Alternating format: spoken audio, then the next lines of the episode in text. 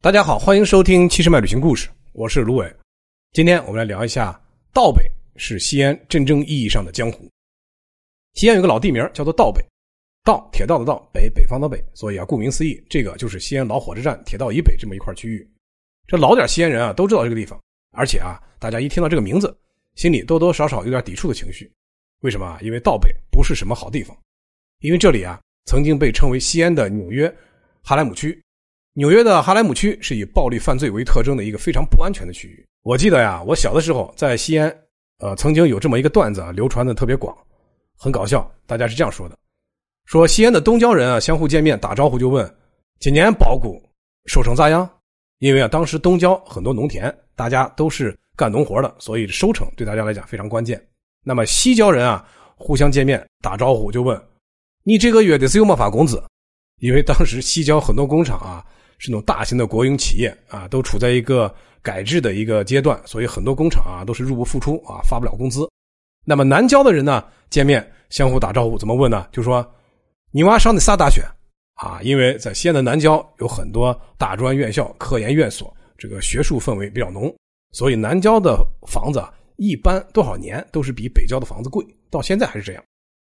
那么北郊的人见面怎么打招呼呢？大家就问你娃啥时候出来的？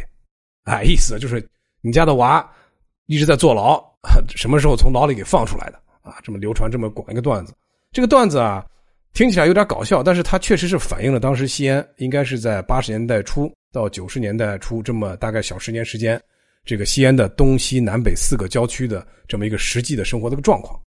我们今天只说北边，道北。道北的具体位置呢，就是在西安火车站啊这条陇海铁路线以北的这么一片区域。沧海桑田一千三百多年以前，这里啊了不得，是唐朝长安城的皇城所在地。啊附近住的不是皇帝，就是皇帝的亲戚，那是一派繁荣的盛世。所有大唐的盛世的辉煌都淋漓尽致的展现在道北这个区域。可是到了解放前啊，这成了一片坟地了。一九四二年，河南出现罕见的自然和人为的这个灾害啊，数百万为了生存的河南人呢，沿着陇海线往西跑，一直跑到了这个。西安，再往西跑到了宝鸡，再往西就跑到了新疆。有一批河南人到了西安以后呢，由于道北这一片大的区域啊，当时没住啥人啊，很荒凉，所以啊，从他们呃这些地方逃难过来的灾民啊，就落脚在这个地方。后来发展成一片棚户区啊，所以当年这个地方的代名词就是落后、破旧和暴力。从八十年代初开始啊，道北在很长一段时间里啊，西安人把它当做城里的一个禁区，是西安治安最差的地方。经常有一些小偷小摸啊，还有一些恶性案件发生。晚上十点以后，街道上几乎就没有人了。这些呃一无所有、挣扎在社会最底层的外乡人，基本上没有机会和能力接受教育。为了生存，甚至必须为一点点小的利益而争勇斗狠。我记得我上高中的时候，大概八十年代末啊，道北的一个中学因为生源不足被迫关闭了啊。这么呃一个学校的大概一个班的学生啊，都被调剂到了我所在的。那个中学，这下子让我真正见识到了什么才是顽劣到了极致的这种学生啊，什么才是真正不学习的哈怂学生。上课的时候在教室后面抽烟的啊，放学后结帮啊打群架的，上课的时候跟老师吵架，然后呢气急败坏把老师的教案从窗户直接扔出去的啊，比比皆是。他们都有一个共同的特点，说河南话，家住在道北。我们看过很多武侠小说啊，还有电影啊，里边都曾经描绘过江湖这个概念。江湖上发生的事情都是正常的，但凡这些奇人异事、令人激动的不守常规的特例和曲折的成长史，还有许多离经叛道的故事，都在江湖中上演。假如真的有江湖的话，那么道北就必然是曾经西安人的江湖。那个时候啊，道北这个地方，这个江湖有一个传奇人物，叫做魏振海。他是妥妥的道北的代言人。魏振海是当年道北地区黑社会的老大，三年内身上背了十一条命案。那段时间啊，在西安市闹的是满城风雨，人心惶惶啊。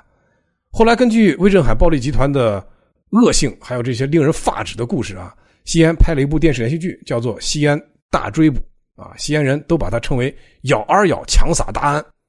这剧中的警察都是原来西安市公安局，呃，原本侦破此案的。呃，当事的民警啊，亲力出演的，一时间在西安市万人空巷的一个观看模式。但是啊，这部连续剧再现的是西安这个暴力团伙的疯狂，也再现了他们黑恶势力滋养的乐土，也给西安留下了很多年挥之不去的这么一个很恶劣的印象。西安这么乱啊，道北这地方哈怂多得很。当时我记得小孩哭的时候，家长看小孩哭烦了，就会说：“再哭，再哭，把你送到道北去。”而魏振海混迹的地方，就是西安曾经真正意义上的江湖道北。这一切啊。